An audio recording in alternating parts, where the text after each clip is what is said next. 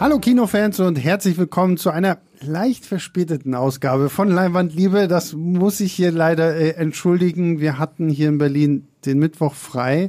Gleichzeitig haben wir Scream 6, über den wir jetzt hier sprechen wollen, auch erst am Dienstag gesehen und ja, mussten den jetzt halt am Donnerstag aufzeichnen. Das heißt, ihr hört das Ganze jetzt hier wahrscheinlich spät, Donnerstagnacht oder dann spätestens Freitag früh. Ähm, ja, ich bin Sebastian und ich bin natürlich wie immer nicht alleine. Äh, ich habe mir zwei Scream-Experten der Sonderklasse mit dazu eingeladen. Zum einen den guten Christoph aus der Filmstaatsredaktion. Hallo Christoph. Moin. Und den guten Yves von äh, Moviepilot beziehungsweise vom Podcast Nerd und Kultur. Hallo Yves. What's your favorite scary movie? Scream übrigens. Ja, ich liebe auch Scream. Genau, und äh, wir reden jetzt über Scream 6 und äh, wir haben vorher ein bisschen ausgewürfelt. Wir werden erstmal eine komplett spoilerfreie Besprechung hier machen. Dann werden wir so einen leichten Spoilerteil machen. Und ich sage leicht, weil wir werden euch in dem Spoilerteil immer noch nicht verraten, wer denn der tatsächliche Killer ist. Aber wir werden zumindest über so ein paar Ausführlichkeiten irgendwie noch sprechen, die, die man jetzt hier dann nicht so richtig im spoilerfreien Teil erwähnen kann. Aber ihr bekommt zumindest auch im spoilerfreien Teil einen guten Eindruck, wie wir den Film denn fanden. Und ähm, ja, bevor wir mit Scream 6 anfangen, vielleicht nochmal, also gut, wir wissen ja, Christoph, glaube ich, in jedem Horror-Podcast, wo wir drin sind, erzählt Christoph seine Story, wie, wie Scream 1 ihn damals nachträglich beeinflusst hat. Ich glaube, alle, die Yves und mich kennen, wissen, dass Yves äh, mich dazu gebracht hat, Scream äh, zu gucken. Deswegen lassen wir die alten Scream-Filme jetzt mal alte Scream-Filme sein und fangen bei den neueren an. Und hier wäre meine erste Frage, wie standet ihr denn dazu, als es plötzlich hieß, okay, es wird jetzt Scream geben? Also 2022 kam ja in guter alter Horror-Reboot-Manier äh, Scream in die Kinos und das war ja ein Film mit, mit neuen Charakteren, aber natürlich auch so die alten Charaktere trotzdem irgendwo noch mit drin. Wart ihr da skeptisch so? Weil ich meine, es sind ja doch so ein paar Jahre ins äh, Land gegangen. Ich glaube, es waren genau elf Jahre oder so seit äh, Scream 4. Ähm, oder habt ihr euch gesagt so, uh, ja, Scream 5, das kann auch was werden, auch wenn ein Wes Craven zum Beispiel nicht mehr mit dabei ist? Also ich bin großer Fan der Reihe, großer, großer Fan. Und als ich gehört habe, äh, es wird einen weiteren Scream-Film geben, war ich erstmal hyped tatsächlich.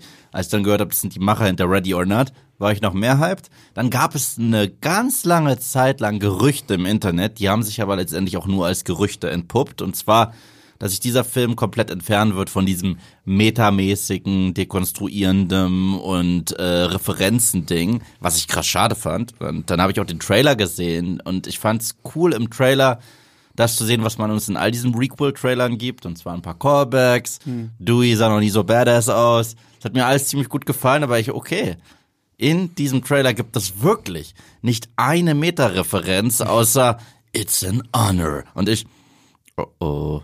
Oh, oh, und äh, ich meine, ist trotzdem irgendwie dann netter Slash, aber dass der dann noch den Scream-Titel weiterträgt. Und dann haben wir den Film geguckt und nein, der Film war extrem meta und ich war auch sehr glücklich darüber, weil es war für mich der heftigste, also von der Brutalität mhm. bis dato her, aber auch irgendwo schon fast der witzigste, obwohl Scream 3 ist fast eine Parodie.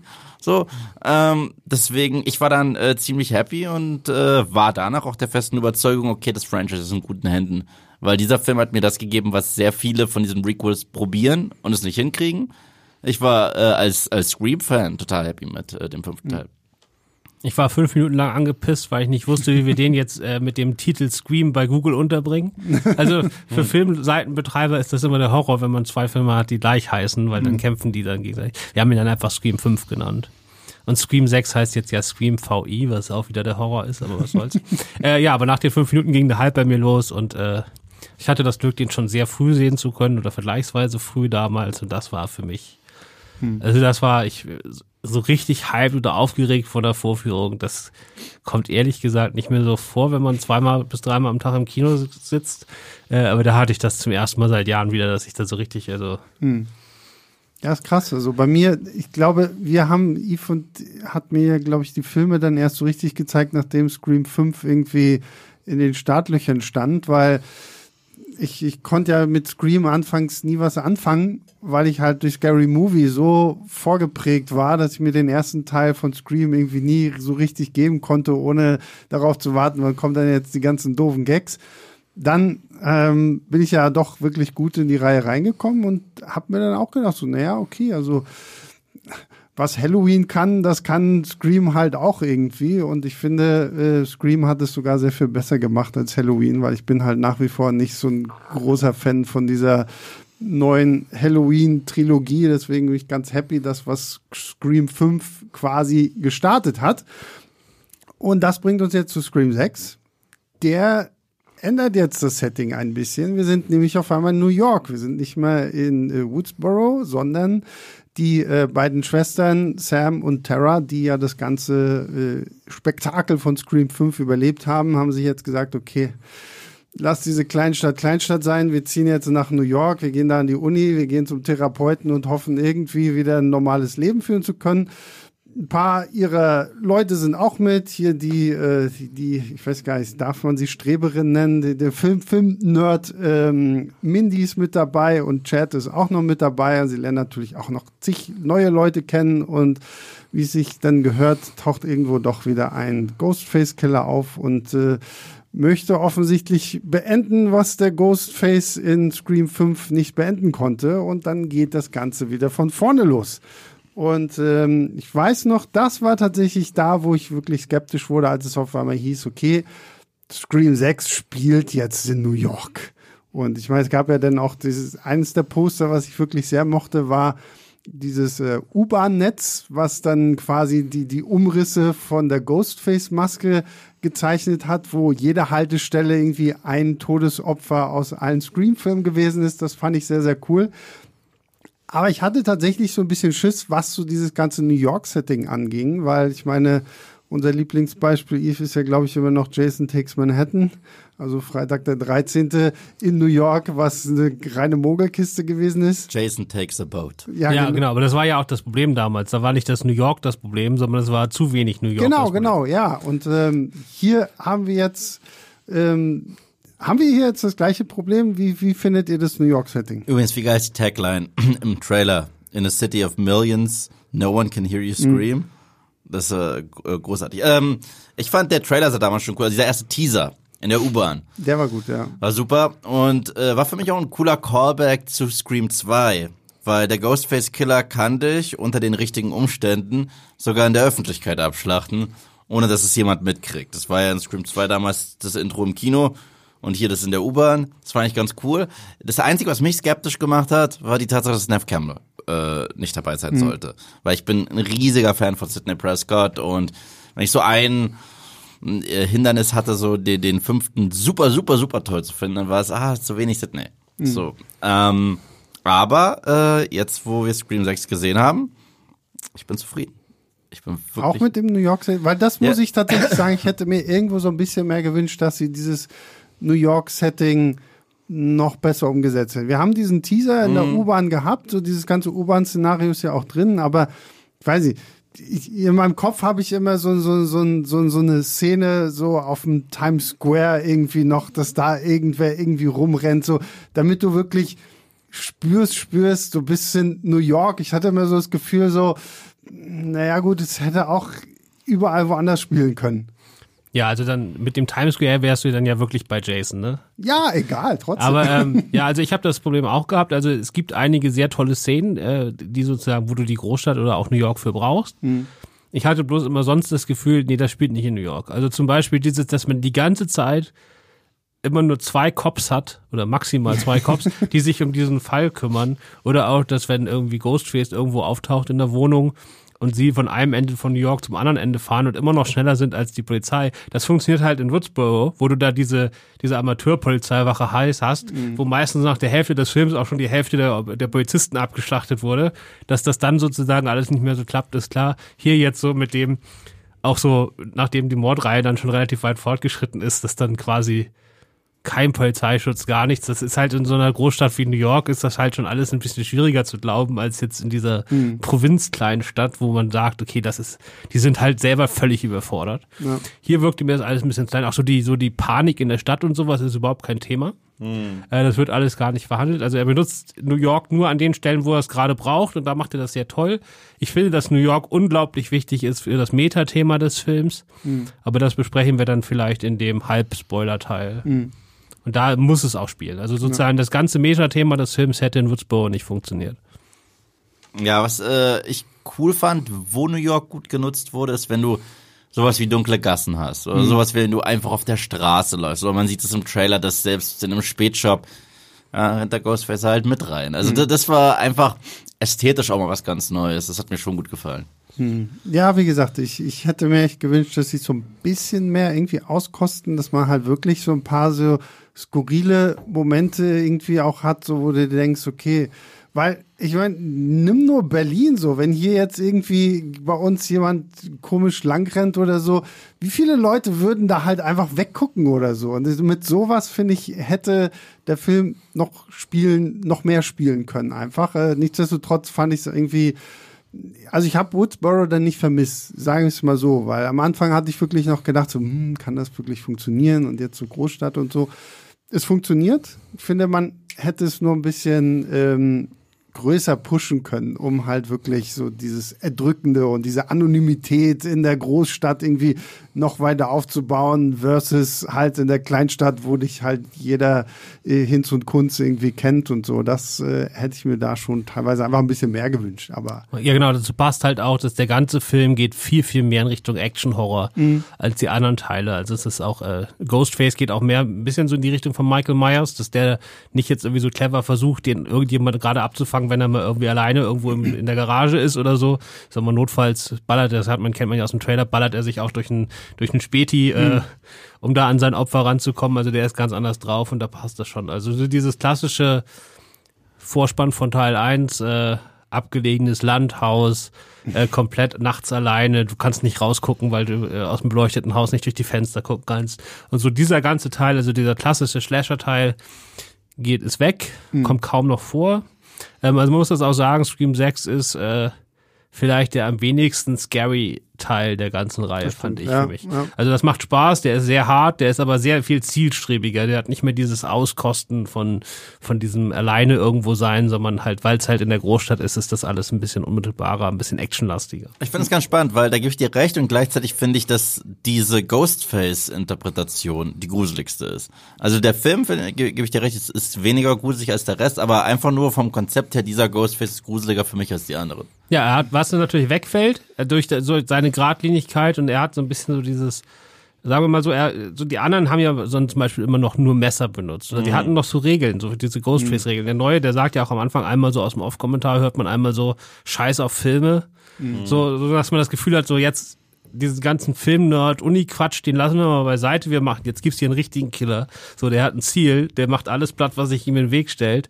Ähm, und der stolpert außer in einer Szene äh, nicht über jeden Stuhl, bevor er sein Opfer mhm. erreicht. Was mir ein wenig gefehlt hat, ich muss sagen, ich liebe es, wie trottelig, egal je, wer bisher Ghostface war, die haben alle die gleiche Ausbildung gehabt und maulen sich und äh, nehmen auch ihre Rache an Türen. Ich meine, wie häufig rast Ghostface mit diesem Messer in eine Tür rein? Das ist so, das, das, das, das fehlt ein bisschen, gebe ich ja, schon zu. Ja, dieses Comic-Element, also auch dieses comichafte oder zeichentrickhafte Slapstick-Element, das haben sie halt zurückgefahren yeah. und dafür ist er halt viel, er wirkt ja. halt viel kräftiger und powerful.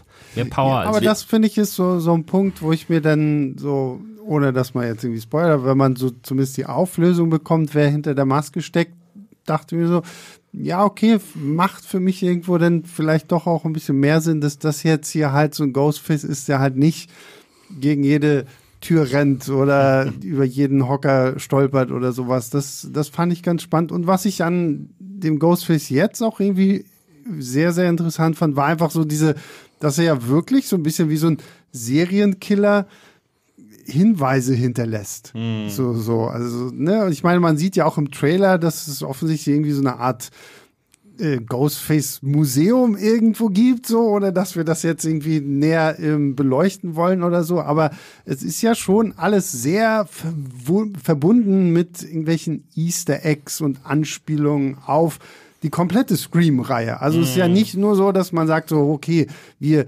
machen, ziehen den Bogen jetzt zu Scream 5. Nein, wir sind auch noch da und reden über 1, 2, 3 und 4. Und äh, das fand ich dann tatsächlich so in, in dem Zusammenhang auch sehr, sehr spannend. Genau, was die Eggs angeht. Aber man hat relativ schnell das Gefühl, dass es dem, äh, dass es dem Ghostface diesmal erstmal nicht um dieses Katz- und Maus-Spielen mhm. geht, sondern es geht dem Ghostface darum, seine Opfer umzubringen. Mhm. Und das war ja vorher gar nicht so. Also der, der die hatten ja die, die äh, Drew Barrymore und Teil 1 auch einfach abstechen können hinterrücks und dann wäre auch gewesen. Aber es ging ja darum, erstmal diese 20 Minuten mit ihr zu spielen, weil das halt Psychos waren. Mhm. Der neue Großfeld ist auch ein Psycho, aber äh, der hat jetzt vor allen Dingen das Ziel, sein Ziel zu erreichen. Und mhm. äh, das kann man dann sozusagen äh, auch gruseliger finden als dieses bisschen kindische äh, ja, ich bleib dabei. Das Intro zu Teil 1 das ist mein Lieblingsintro. Das Klar. ist auch eins meiner absoluten Lieblingsfilmintros. Mhm.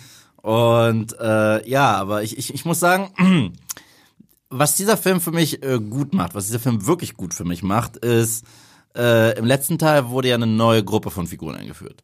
Mhm. Und ich fand die alle solide. Also keinen davon war ich, äh, war ich irgendwie anti gegenübergestellt, aber das waren jetzt auch nicht meine Favorites. Und ich wusste auch nicht, ob diese Figuren einen eigenen Scream-Film tragen können.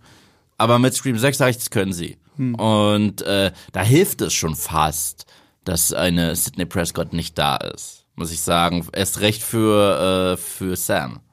Ja, die entwickeln sich dann doch zu, also die sind beide dann so, wenn, wenn Sydney heute noch so wäre wie am Anfang, dann wären die eigentlich super, weil die sich so komplett widersprechen. Mhm. Weil Sam ist ja viel, die hat ja, das wissen wir ja schon aus Teil 5, die hat ja diesen, dieses, dass sie sich selber nicht ganz sicher ist, ob nicht vielleicht in ihrer auch ein Serienmörder mhm. schlummert und da muss sie jetzt, ist sie auch in Psychiatrie, äh, psychiatrischer Behandlung, weil sie da irgendwie Angst hat, dass sie selbst vielleicht irgendwann mal mordet.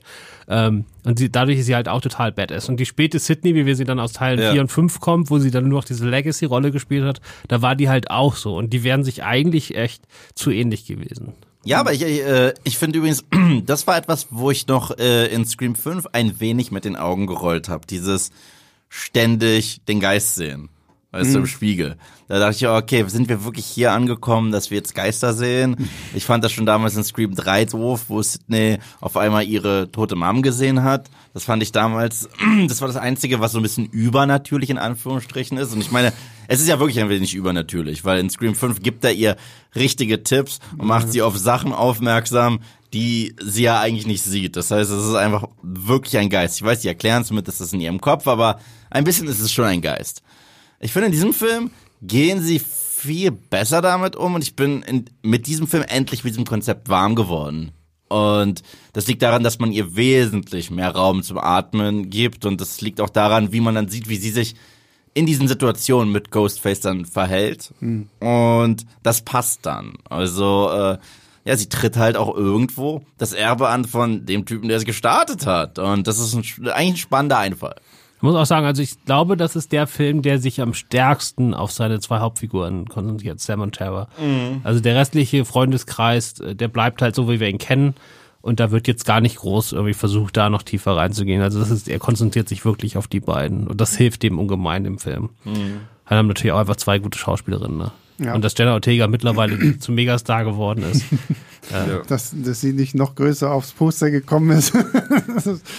Aber es ist auch cool, weil ich meine, damit hat ja auch äh, Jenna Ortegas Charakter Tara, hat ja die Norm gebrochen, indem sie in Scream 5 das Opening-Opfer war, das es aber überlebt mhm. hat. Und äh, das, das gab's ja in der Historie von Scream noch nie. Du siehst da in deinen äh, Opening-Charakter und du, okay, tschüss. Also äh, äh, das, das, das war immer die Regel. So, selbst als sie Cotton Weary zurückgebracht haben, Leaf Schreiber, der ja erst zu einem Charakter wurde in Teil 2, ich so, oh, den macht ihr jetzt gleich kaputt. Mhm. Okay.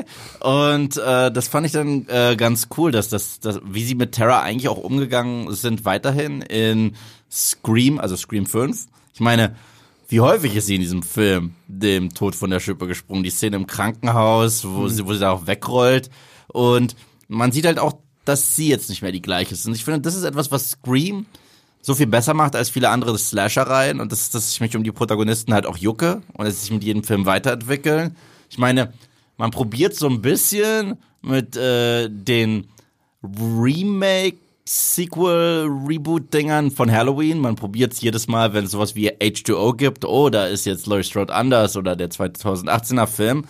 Aber Scream hat ja eine richtige Kontinuität und ich finde es eigentlich ganz cool, wie sie diese Figuren kontinuierlich weiterentwickeln. Hm. Ja, das ist das, was Christoph schon meinte. Ne? Dadurch, dass der Film sich jetzt halt wirklich auf die beiden Schwestern oder Halbschwestern irgendwie konzentriert, habe ich das erste Mal auch so das Gefühl, okay, da steckt ein bisschen mehr Futter hinter, so, ne, weil äh, Sam geht, versucht zumindest irgendwie auch mal zum Therapeuten zu gehen und das alles irgendwie zu verarbeiten, während Terra ist halt so, so, okay, ich, ich bin jung, ich bin in New York, ich gehe Party machen, ich gehe saufen, ich will mit Leuten rummachen und so und irgendwie mein Leben leben und versuche irgendwie das so ein bisschen zu ignorieren. Also da treffen ja auch dann so zwei unterschiedliche Welten aufeinander. Sam ist dann auch so ein bisschen wie so eine Helikoptermama, so, so, oh, hast du dein Taser auch mitgenommen, so, wenn du rausgehst und, und äh, ruf an und mach so und hier und sowas alles das, das fand ich, äh, fand ich schön. Gleichzeitig auch ist ja dann auch wieder so dieser Punkt, ähm,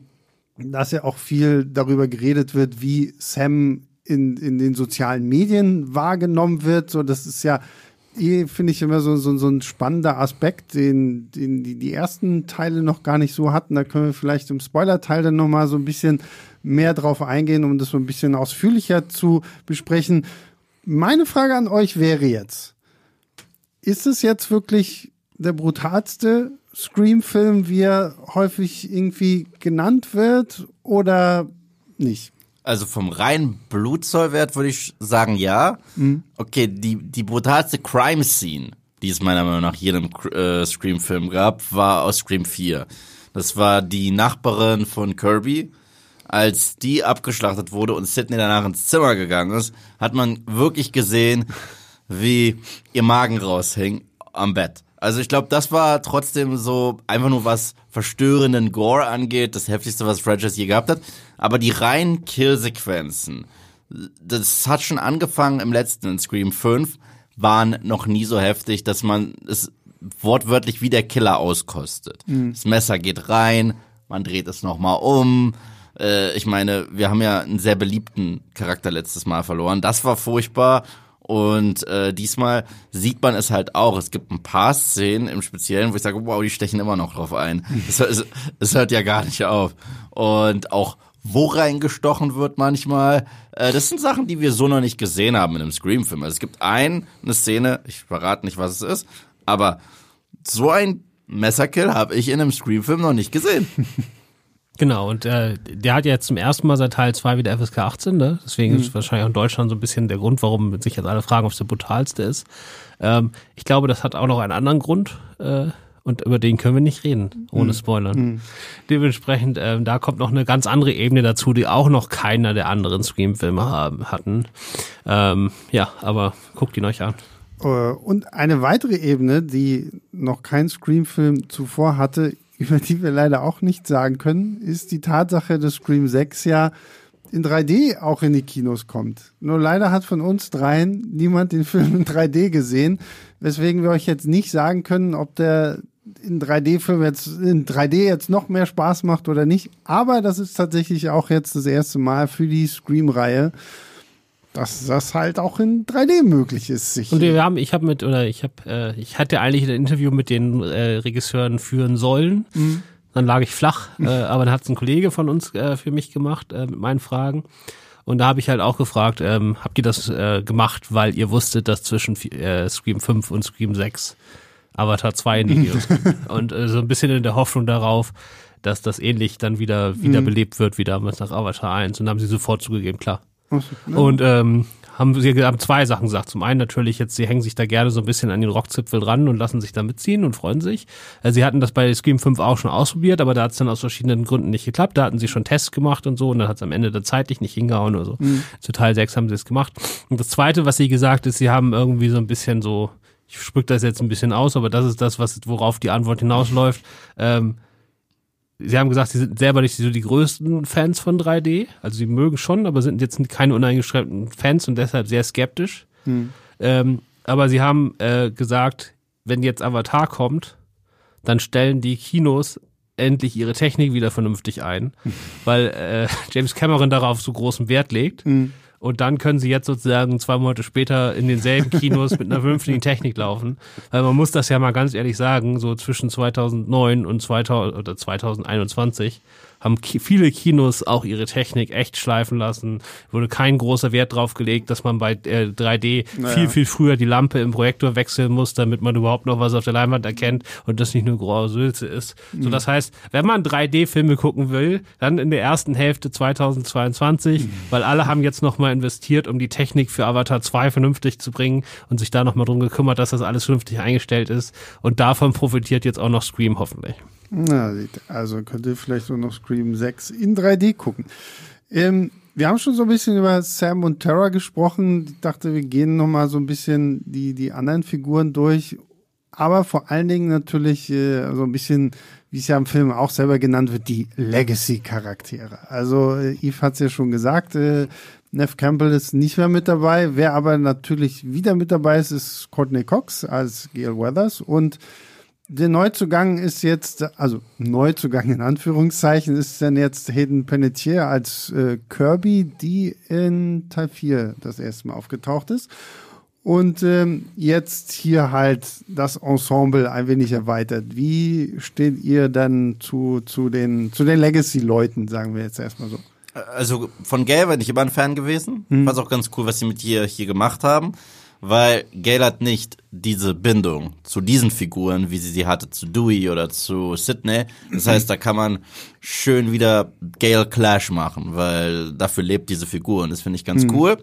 Es gibt, eine, äh, es gibt auch eine Szene, die sieht man im Trailer, die Konfrontation zwischen ihr und Ghostface. War für mich eine der besten Szenen des Films. Also wirklich, hat mir richtig gut gefallen. Aber man setzt sie halt sparsam ein. Man merkt trotzdem, sie ist nicht mehr Teil der Leading Characters, was okay ist. Was Kirby angeht, muss ich sagen, viele haben sich ja immer zurückgewünscht, weil als Teil 4 rauskam, waren die meist, meisten Figuren einfach da, um zu sterben. Und man hat sich gefreut, die Alten wiederzusehen. Also die Alten waren dann trotzdem wieder äh, der Fokus. Und Kirby war von diesen, von den ganzen neuen Figuren die einzige, die irgendwie alles hatte. Die hatte Charisma, die war ein Nerd, die war klug äh, und so weiter und so. Alles, was du haben willst, in eine Figur gepresst, was cool ist. Jetzt ist sie wieder da. Ich muss sagen, die ist so das eine, wo ich ein bisschen skeptisch bin. Also ich habe Hayden Panettiere erkannt, aber nicht mehr die Figur Kirby. Ich weiß, sie ist jetzt auch natürlich älter und so weiter. Aber das haben die mit Dewey, Sid und äh, Gail besser gemacht, finde ich. Glaubt ihr denn, also, weil äh, Hayden Panettiere hat ja selber gesagt, sie hat sich da bei den, sie hat die Regisseure angerufen und sich da so mehr oder weniger selbst aufgedrängt, äh, hat sie selber im Interview gesagt. Äh, ich habe so ein bisschen das Gefühl, entweder ist das einfach eine Figur, die vorher schon da war und dann hat man einfach Kirby draus gemacht. okay, ja. ähm, das wäre ohne Probleme denkbar. Oder es ist sogar so ein bisschen so, dass es so die halb eigentlich die Neff Campbell-Rolle gewesen wäre. Weil, also Neff Campbell hat ja erst ganz kurz vor Drehbeginn aufgehört, ne? Also da war das Drehbuch ja lange fertig. Äh, das heißt, die müssen ja Neff Campbell da rausgeschrieben haben. Und vielleicht hat man dann so einige ihrer Aufgaben im Plot dann an Kirby gegeben. Na, dann würde ich aber fast eher zu deiner ersten Theorie äh, tendieren. Das ist halt einfach irgendwie, weil das ist ja dann so schön, diese Cop-Cop-Situation, die ja dann auch im Film irgendwie so ein bisschen mit aufploppt und ich glaube, da könnte ich mir eher vorstellen, dass man einfach gesagt hat, okay, das ist irgendeine andere Polizistin, eine andere Agentin gewesen und irgendwann hat man, ach komm, guck mal, wir haben noch Hayden Panettiere und die machen sie jetzt hier halt Dann müssen wir nachher, vielleicht müssen wir es doch machen. Also wir haben jetzt ja gesagt, wir machen diesen Halbspoiler-Teil, weil wir auch vor Montag nächste Woche nicht über das Ende reden dürfen. Vielleicht äh, bleiben wir nachher einfach sitzen und machen noch einen 10 Minuten, 15 Minuten extra Spoiler-Podcast, die wir dann einfach nächste Woche bringen.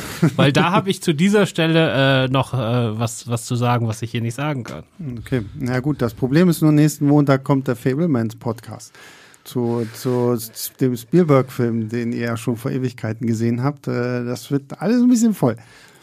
Ähm, ja, gut, aber ja, also ich weiß auch nicht, jeden Penetier, ich, ich fand es irgendwie nett so, dass man halt wirklich sagt, okay, gut, ja, wen haben wir noch irgendwie da, den wir aus den alten Scream-Filmen mit reinnehmen können.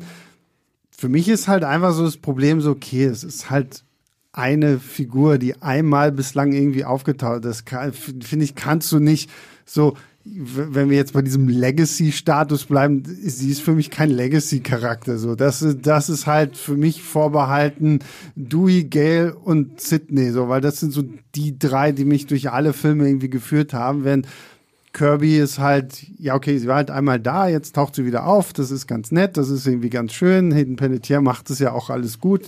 Ich weiß ja nicht, die hat ja auch schon lange, glaube ich, äh, schauspieltechnisch nicht mehr so viel gemacht, so, und sie jetzt hier dann so nochmal zu sehen ist, fand ich nett, aber da hätte man definitiv auch einfach mehr draus machen können aus dieser Rolle. Bei Courtney Cox hatte ich auch so ein bisschen das Gefühl, so, hm, ja, gut, weil äh, da bin ich in so einem Zwiespalt. So, auf der einen Seite finde ich es gut, dass man sagt, okay, lass alles für die neuen Charaktere dass wir sie dann trotzdem irgendwie noch da haben, ist halt schön, aber dann denke ich mir auch wieder, hm, okay, so viel ist sie jetzt im Film auch nicht drin, aber gut, das war sie im ersten, äh, in Scream 5 jetzt dann auch schon nicht mehr so. Finde ich schwierig, aber da finde ich es dann halt einfach gut, dass sie das durch die, durch die neuen Figuren dann tatsächlich gut auffangen. Ja, und sie hat die eine große, über die du ja schon gesprochen hast, Horrorszene. Ja. Das ist noch die klassischste, ne? Das ist noch, äh, yeah. Wir rennen in einer Wohnung von Raum mm. zu Raum Szene, das ist noch die klassischste Horrorszene. Von da fällt auch Ghostface ab und zu genau, wieder hin. Ja. Genau, das ist das einzige Mal, dass er über den Stufe Stuhl stolpert. ja, ähm, oder, dass man mit, mit, mit, mit Lampen wieder nach ihm werfen kann, sowas. Das ist, das aber es wäre auch zu viel Arbeit gewesen, weil ich meine, Gail hat halt diese zwei großen, äh, spannenden emotionalen Verbindung zu Sydney, die nicht dabei ist, weil Neff Campbell nicht mitmachen wollte, und äh, Dew ist tot. Mhm. So entsprechend, wenn sie jetzt äh, nochmal so eine tiefe Verbindung zum neuen Charakter aufbaust, dann hättest du halt echt viel, ich meine, das ist schon der längste ja, ja, Scream-Film, dann ja. hättest du halt echt noch an anderer Stelle wieder viel opfern müssen. Geht halt nicht so. Und dann fand ich es echt, finde ich, für, für, die Zeit, die sie da ist, finde ich echt okay. Fand ich auch. Wie gesagt, mit Gail mhm. war ich echt zufrieden. Mit Kirby so, ne. Ja. Ja, kann ich verstehen. Also, ich sehe halt Hayden, aber ich sehe nicht wirklich Curry. Und ich mochte Curry. Ich habe vor kurzem, wie gesagt, nochmal die ganze Reihe geguckt. Und Curry war ein Standout in Teil 4. Aber mhm. hier so. Äh. Ja, aber sie kann das ja alles nicht reinbringen. Also sie ist ja quasi die Mindy von Teil 4. Und Mindy haben wir aber hier schon. Mhm. Ähm, ja. Ja, ähm, da würde ich sagen, machen wir jetzt ein Fazit und kommen noch zu unserem Semi-Spoiler-Teil. Deswegen, Yves, du als Gast, was gibst du dem Film? Ähm, ich würde sagen dreieinhalb Sterne von fünf. Mhm. Ja.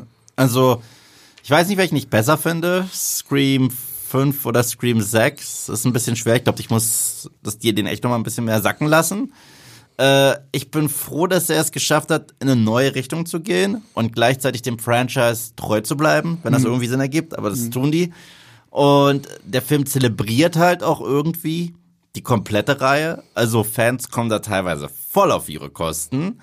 Ähm, ja, und äh, was mich halt am meisten überrascht hat, war die Tatsache, dass das irgendwie ohne Sidney funktioniert. Mhm. Weil selbst in Scream 5, finaler Akt, Sidney war da, das war mir sehr wichtig. Und hier ich so, okay, kann das funktionieren? Und irgendwie funktioniert's, weil der finale Akt funktio funktioniert für mich in erster Linie äh, aufgrund von äh, Tara und Sam. So. Mhm. Ja. Christoph, deine Kritik ist schon draußen? Ich habe ich hab euren Creed-Podcast nicht gehört, aber da kommt ihr dann wahrscheinlich zu dem Ergebnis, dass äh, bei Creed das ohne Silvester Stallone nicht geklappt hat. Ne? Das ist vollkommen yeah. richtig. Ja. Also bei, bei Creed 3 hat mir Rocky echt gefehlt, so, aber hier bei Scream 6 äh, kriegen sie das besser hin. Ja, also ich äh, gebe vier Sterne, gute mhm. vier Sterne, so war sogar wieder knapp. Also der letzte hat ja viereinhalb bei mir. Ich fand den noch runder.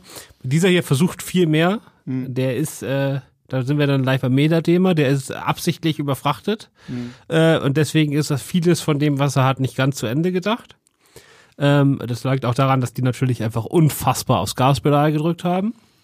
Ähm, also nachdem der Teil 5 dann doch erfolgreicher war, als sie gedacht hatten, haben sie jetzt ja nur ein Jahr gebraucht. Ne? Mhm, ja, ja. Ähm, und dafür, äh, ja, aber es ist halt, äh, also nach der Öffnungssequenz, die ich ziemlich brillant finde, hat der so eine Stunde, oder nee, nicht eine Stunde ist viel zu lang, eine halbe Stunde so ein bisschen, wir müssen mal die Figuren vorstellen und so. Mhm. Und wenn er dann aber Gas gibt, dann geht er auch nicht mehr vom Gas runter und dann mhm. wirst du atemlos bis zum, bis zum Abspann getragen und äh, der macht halt mega viel Spaß. Das ist, das ist tatsächlich noch, noch ein guter Punkt, finde ich so. Also die Eröffnungssequenz fand ich auch grandios. Die, war die hat super. wirklich wahnsinnig viel Spaß auch gemacht und hat halt wirklich auch nochmal schön, Achtung, mit unseren Erwartungen gespielt. Mhm. Und ähm, dann halt, wie du schon sagst, Christoph, so dann kommt so wirklich so, ich weiß nicht, lass es auch nur 20 Minuten sein, so, ne, wo ich aber zwischendurch auch dachte, so, so, Ach, Leute, ich bin wegen Ghostface hier, ich bin wegen Messerstechereien hier und nicht dafür, dass ihr euch jetzt irgendwie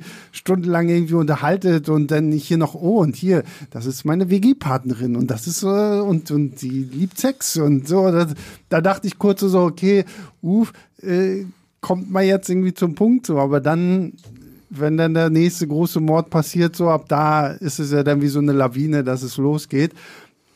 Äh, ich äh, schließe mich tatsächlich Eve an. Ich würde auch dreieinhalb erstmal geben. Ich, ich muss ihn noch mal gucken, weil das klingt jetzt super blöd, aber mittlerweile bin ich halt einfach so sehr gewöhnt, Filme im OV zu gucken. Und Yves und ich, wir hatten ja das Vergnügen, den Film hier in Berlin auf so einer exklusiven Preview zwei Tage vor Kinostart zu zeigen. Nur halt, also für uns beide zumindest leider auf Deutsch. Und ich finde, manchmal gibt es so in, in, in, diesem, in diesem deutschen Sprech dann da so, dann gibt es dann so Sprüche wie, wer mit meiner Familie fickt, den bringe ich um oder irgendwie so. Das klingt so, so ich mir denke so, so spricht keiner so. Also ich weiß, wie das im Englischen dann klingen würde, da würde es dann aber auch irgendwie ein bisschen mehr Sinn machen. Ich werde nie mehr, ich werde nie vergessen, The Fast and the Furious Teil 2 auf Deutsch wenn Ludacris in der deutschen Version jemanden die Hand gibt und sagt, na, alles Paletti. und, und, ich, und, und, ich einfach vor Lachen gestorben bin. So. Ja, so ähnlich ist es auch hier mit dem Schlag auf der Party, sehr. Ja, ja. Hey, yo, Mann, na? Sitzt ja, alles? Ja, ja, deswegen. Also ich, ich, könnte mich vielleicht sogar irgendwie, wenn ich den nur V gesehen habe, könnte ich mich vielleicht sogar auch noch zu äh, vier Sternen hinreißen lassen. Deswegen ähm, ja, ist ja, ist ja offensichtlich so, weil ich habe ihn ja nur V gesehen. Ja, ja, genau. Es sind vier Sterne. Ja, wohlwollende äh, dreieinhalb.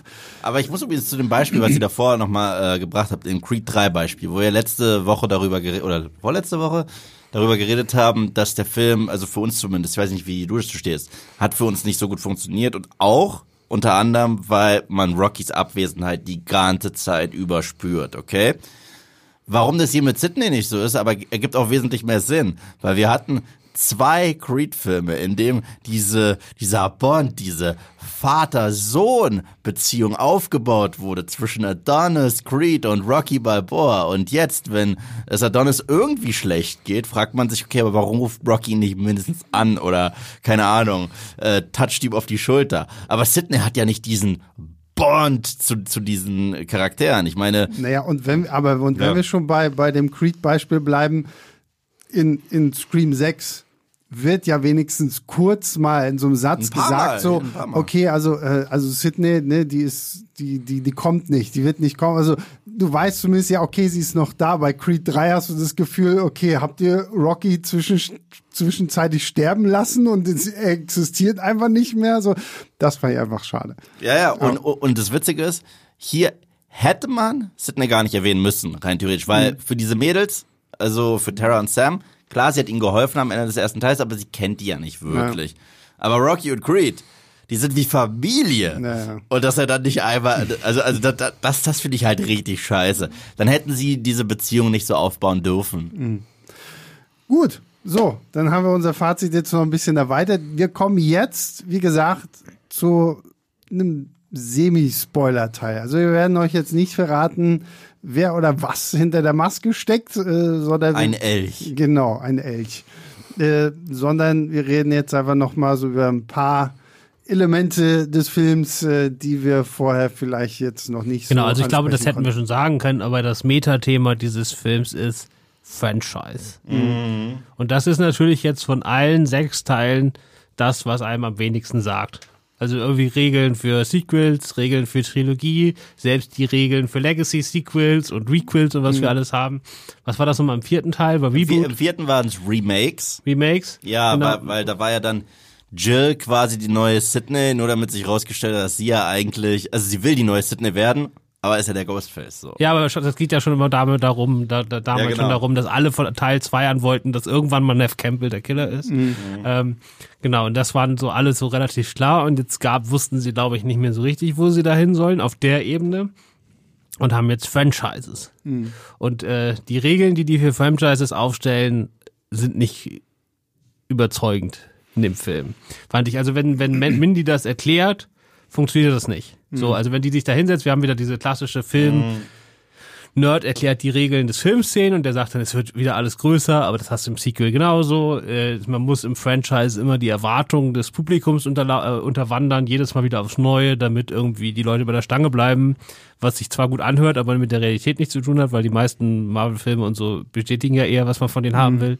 Äh, so ein bisschen, das ist alles so ein bisschen vage. Ja, vor allem, ich hatte da auch das Gefühl, das ist eigentlich so ein bisschen der Monolog, den sie in Scream 5 schon äh, gehalten hat. Gerade auch so was Legacy-Charaktere und sowas alles angeht und natürlich so die, die Erwartung von Fans und sowas alles. Da habe ich mich tatsächlich das erste Mal in einem dieser Scream-Filme wirklich auch so ein bisschen schwer getan mit diesem 5-Minuten-Monolog, den Mini da wieder irgendwie hält, um darüber zu reden, welche Regeln jetzt alle irgendwie noch so wichtig sind. Ja, Ja. das ist das, das ist der schwächste Moment des ganzen Films, mit Abstand. Ja. Und was ich aber, warum ich das sozusagen gar nicht so schlimm finde, ist, weil ich das Gefühl habe, die, die Drehbuchautoren, die beiden, die haben ja schon fünf geschrieben, haben es einfach nicht hingekriegt, die Regeln vernünftig zu definieren. Während die beiden Regisseure aber, was den ganzen Look and Feel angeht, also sozusagen fühlt sich Scream 6 tatsächlich wie ein Franchise-Blockbuster an für mich. Wie er funktioniert, alles größer, die gehen auf Set-Pieces und so weiter und die Art des Killers, wie er neu ist, bis hin zum Abschluss. Also für mich hat sich der ganze Film genauso angehört, äh, angefühlt wie so ein Franchise-Film zum ersten Mal in der ganzen Reihe. Das heißt, von dem, wie der Film gemacht ist, äh, wie er wirkt, haben diese, haben das sozusagen hinbekommen. Bloß das Drehbuch hat es nicht geschafft, diese Regeln vernünftig aufzuschreiben. Ja, das Einzige, ich glaube, ein, zwei Sachen haben schon äh, Sinn ergeben, als sie gesagt haben, ja, es werden noch etliche kommen und das ist das Einzige, was zählt, dass es irgendwie weitergeht. Der Einzige, der immer da sein wird, ist Ghostface. Und ich so, ja, okay, das stimmt. Also, das können wir jetzt schon alle bestätigen, weil wenn in 20 Jahren es immer noch Scream-Filme geben wird, dann stimmt diese Regel. So. Ja, genau. Und, äh, Aber, aber das finde ich halt schade, weil der Monolog in Teil 5 zu diesem Requels war einer der besten Erklärmonologe, die wir je hatten. So, also je.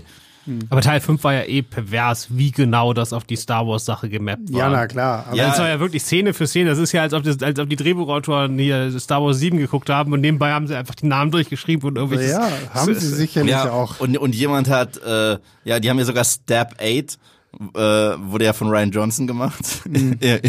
in, in Scream 5, was witzig. Und das war der Film, den alle hassen. Super. Ja.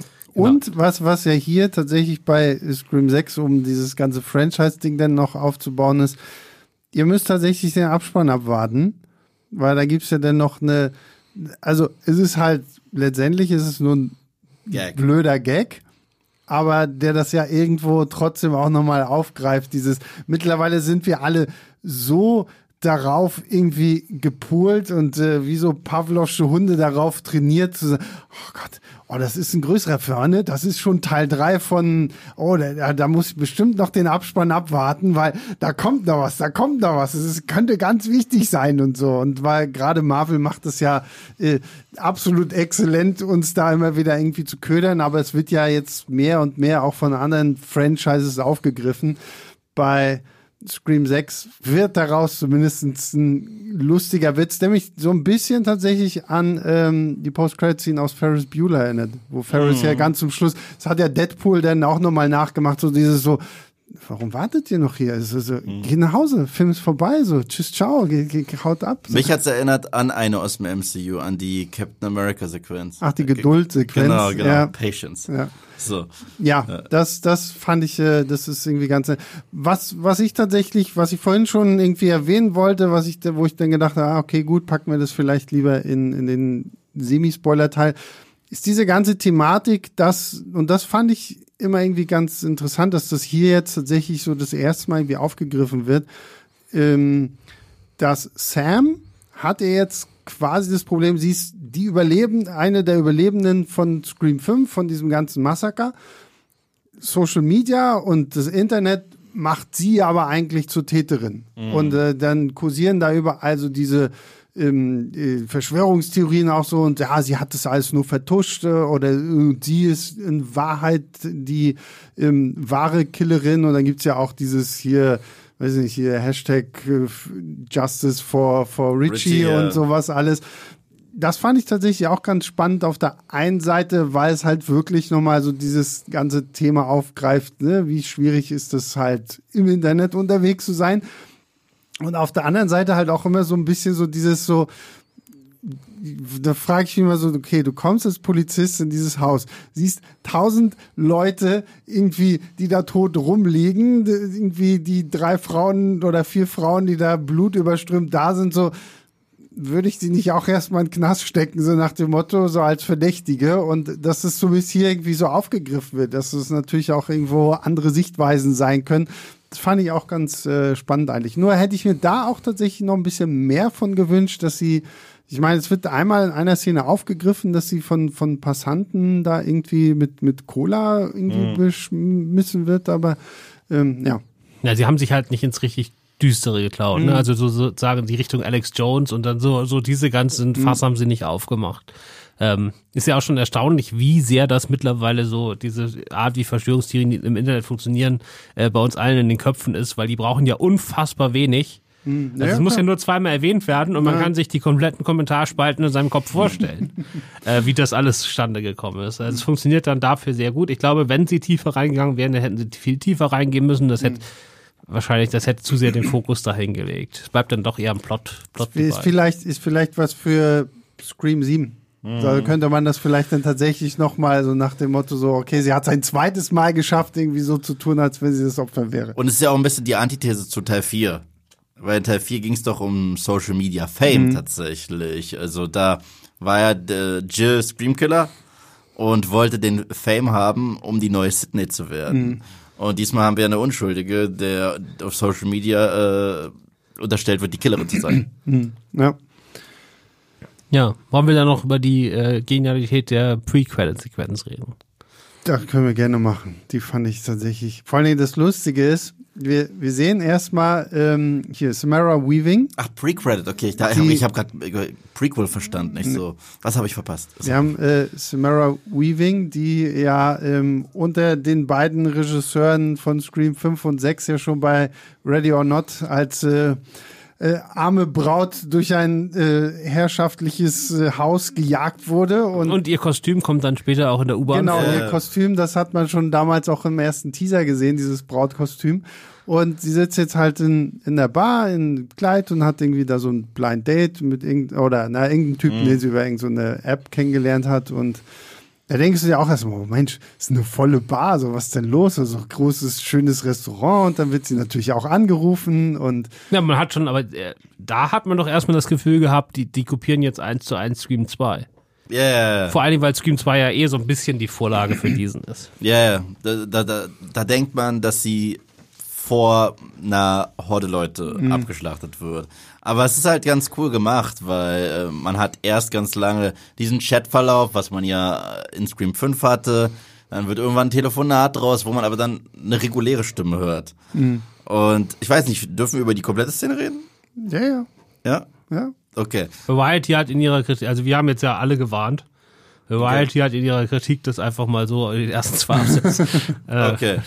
Also, also ich fand äh, die Idee dahinter. Anfangs dachte ich mir, ihr wollt mich verarschen. Okay? Ich weiß, du hast dich zu mir umgedreht und meinte, er meinte noch während, was ist das für eine Scheiße? Ja, okay, also ich, ich, ich, ich also ich fand den Kill cool, also dass sie da halt, sie ist auch noch äh, Film ähm, Professorin. Professorin ja wird, in, wird dann in der Gasse gelockt und der sagt, hast du nicht deine eigenen Regeln und so weiter äh, missachtet. Ghostface kommt, macht sie tot und ich so, okay, krass.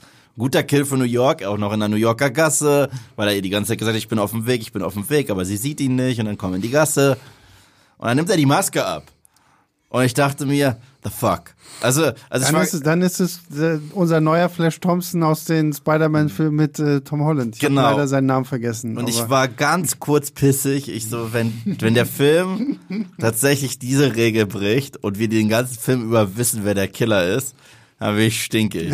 Also, also, also, also, also kurz. Ich fand aber, das war doch, fand ich, also ich fand's natürlich, das hätte ich auch scheiße gefunden. Aber ich fand's erstmal geil, dass der mich als Scream-Fan aber sowas von aus der Bahn schmeißt. Ich wusste überhaupt nicht mehr, was geht denn jetzt ab. Da fühlte ich mich echt mit der, wie auf einer Eisbahn mit schlechten Shitshooten. Also ich wusste, jemand, der sozusagen die ganzen Regeln des Genres kennt, der seit 20 Jahren diese Art von Film studiert.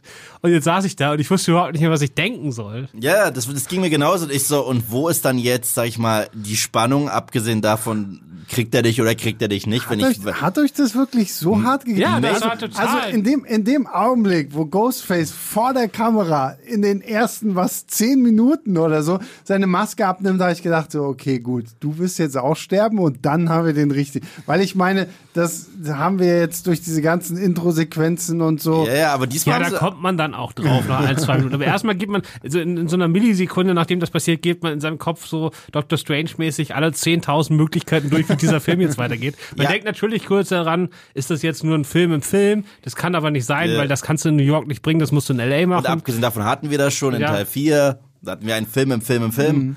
Und äh, deswegen, das war die Tatsache, dass man danach, weißt du, es ist nicht so, dass er direkt danach einen Anruf kriegt und danach irgendwie der richtige Ghostface da ist. Es ist die Tatsache, dass wir danach mit ihm durch New York City laufen. Mhm. Dass wir danach sehen, wie er dieses Verbrechen erstmal vertuscht und so weiter. und er vor allen trifft noch die Dingen- Ich wollte Hauptfigur. gerade sagen, Genau. dass wir sehen, dass er mit Terra Genau, befreundet genau, ist. genau, genau, dass, wir, dass, dass der Terra kurz trifft. Das war der Punkt, wo ich wirklich gesagt habe, you, you gotta be shitting me. So, so, so, so, das das, das finde ich nicht geil gerade. Also ich war ganz kurz so davor, äh, wieder ein wütender Fanboy zu werden. Und dann ging der Film aber weiter. Und dann ist er zu Hause und kriegt einen Anruf von, äh, ist es sein Kumpel oder sein Beziehungspartner? Das war mir nicht sicher. Also es klang zumindest in der deutschen als wenn die schon ein Pärchen wären. Ja, genau. Ja. Und in der englischen nicht. Ah, Ach okay, so, ja, gut. also hier haben sie es, bi- fand ich zumindest ein bisschen offensichtlicher. Also nee, das ist, die sind, die, die, die sind zu zweit ein Mörderpaar. Ach so, so nee, aber aber hier äh, Aber ich glaube, er nennt die sogar Sch Schatz. Er nennt ihn sogar irgendwie mal Schatz, kurz äh, in- irgendwie in- in in Ja, ich glaube, das ist im, im Englischen ist das ironisch so. Ach so, ja, Naja, auf, okay. auf jeden Fall ähm, ähm, spricht er dann stolz darüber, was er gemacht hat mit seinem Kumpel? Und sein Kumpel ist gar nicht sein Kumpel, das ist der echte Ghostface, sein echter Kumpel ist im Kühlschrank. Was witzig ist, weil, weil die dann ja warm und kalt spielen. Und es wird erst richtig warm, wenn es kalt wird. So, was, was, was, was, was ein guter... Bum, bum. Ja, aber es, aber es ist, ein, ist guter Ghostface-Humor, sorry, funktioniert. Und das Tolle ist, ähm, dass das, ich hab vergessen, wie der Charakter heißt, auch noch so schön angibt, wie es sich anfühlt, tatsächlich endlich mal jemanden abzuschlachten, dass es von Stich zu Stich weniger menschlich wird und sich mehr anfühlt wie Fleisch und so weiter. Und Ghostface ihn genau das fragt, während er ihn absticht, na, wie fühlt es sich an wie Fleisch? So, ja. Und dann bist du halt auch sofort mit dem, das ist jetzt, dann kommt ja dieses ähm, Movies interessieren keinen mehr.